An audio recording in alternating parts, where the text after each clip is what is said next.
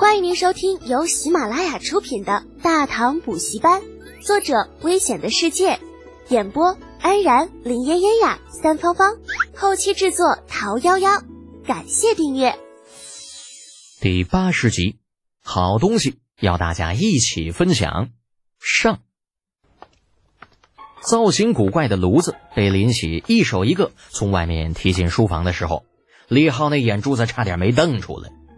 这老太监不是一般人呐，那炉子每一个的分量不下五六十斤，他竟然能够面不改色心不跳，一手一个拿进来。啊，李承前似乎并没有注意到这一点。哎，炉子被提进来之后，立刻借机跳了起来，跑过去充当指挥。来来来，这里放这里，嗯，另一个放在那里。看着李承前活蹦乱跳的样子，李二是气儿不打一处来呀！混账，给朕滚过来！跪好！李承前瞬间又变成了霜打的茄子，算没大眼的溜回来，重新跪好。李二则是晃悠着来到煤炉子边上，对着李浩招了招手：“李德全，给朕过来！”哎，来了！啊，对着偷鸡不成的李承前挤了挤眼睛，李浩十分狗腿子的来到李二的身边：“这是何物啊？”啊，回陛下。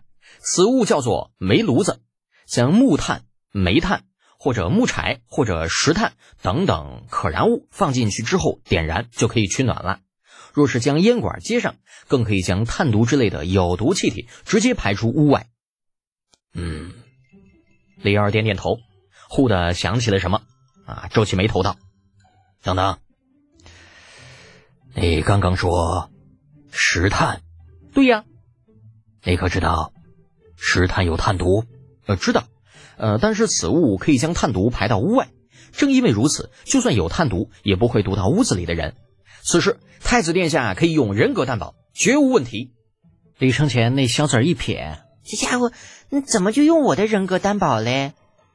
李二瞪了李浩一眼，转头看向李承前，半信半疑道：“太子，李德简之言可真呐？”“呃，真，绝对真。”李承前顾不得找李浩的麻烦，急声说道：“父皇，儿臣亲自试过，绝对没有问题。”为了增加李承前之言的可信度，李浩亦在边上帮忙。陛下是真的，殿下在试验成功之后，立刻命人打造了几个这样的炉子带回来，为的就是给您演示一下。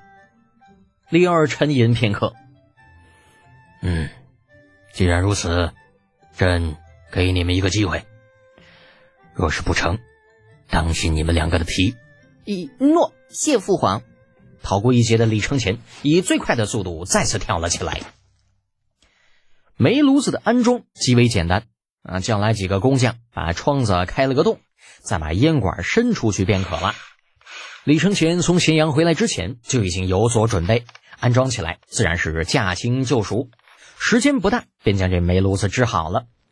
待李浩以干柴将带回来的石炭引燃之后。伸到外面的烟管顿时冒出了滚滚浓烟，啊，房间里的温度也是开始渐渐的升高了。李二原本对这个煤炉子是不抱任何希望的，可是随着房间里温度越来越高，伟大的皇帝陛下便开始坐不住了，起身走到炉子边上，感受着那炙热的温度，吸了吸鼻子，疑惑的问道：“林雪，你可有闻到烟味儿？”林喜脸上带着不可置信的表情，盯着那炉子看了好一会儿，才纠结着说道：“呃，回陛下，并无烟味儿，没有任何烟味儿，但烧的又是石炭，这代表了什么？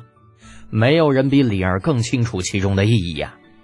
大唐的百姓有福了，以后再也不必担心炭毒的问题，此乃大功一件。”说不得，还能给朝中那些喜欢闻风奏事的家伙们一个惊喜呢。李二不苟言笑的脸上露出了一丝难得的笑容，将目光投向了李承前，声音平和：“太子，此物是你研究出来的？”对于这个问题，回来的路上，李承前早已与李浩串过口供，悠悠的叹了口气道：“父皇，你知道冯熙这个人吗？”此人为前隋将作兼大将，这个炉子有一多半是他的功劳。只不过此人早年间因为一次事故弄残了腿，现在沦落成了咸阳一个普通的铁匠。嗯，这么说，你与李德俭去咸阳，便是去寻人去了？李承前有些心虚，看了李浩一眼，鼓足勇气道：“这倒也不是，遇到冯熙只是巧合。儿臣本是打算探究人为何会中炭毒的原因，没有想到会在咸阳遇到他。”嗯，看来你这运气还真不错呀！趁着老头子高兴，李承前忙道：“父皇，您看是不是把此人招到长安来呀？”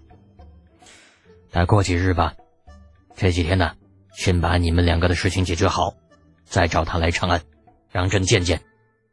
李浩闻言，心中暗喜。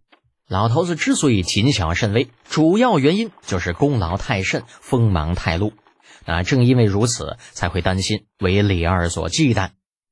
吃亏长教训，有了老头子的前车之鉴，李浩自然不会什么事儿都大包大揽，把自己弄成万人的恨。将制作煤炉子的功劳变着法子让出去，让集中在自己身上的注意力少一些，才是长久之计呀。在兵部值了一天班的李靖到家的时候，天已经黑了。挂着两盏气死风灯的府门口，冷冷清清。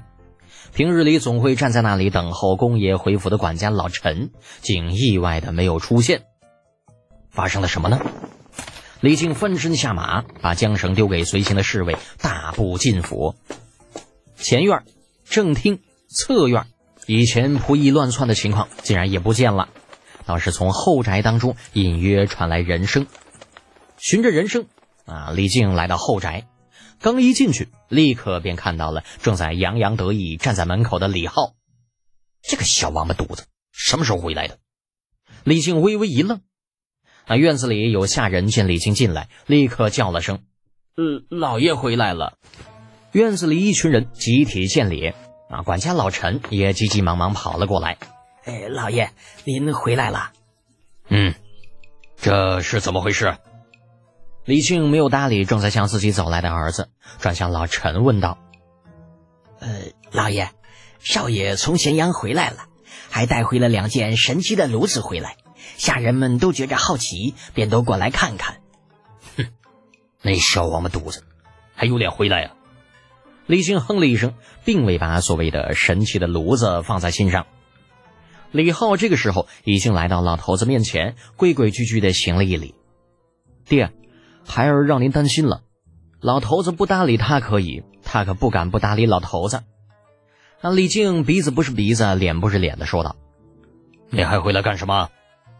就在李浩不知该如何作答的时候，老娘洪福从房间里走了出来。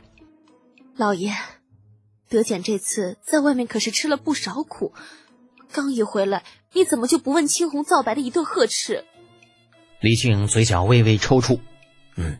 这日子没法过了，老子没动手，只呵斥两句都不行了。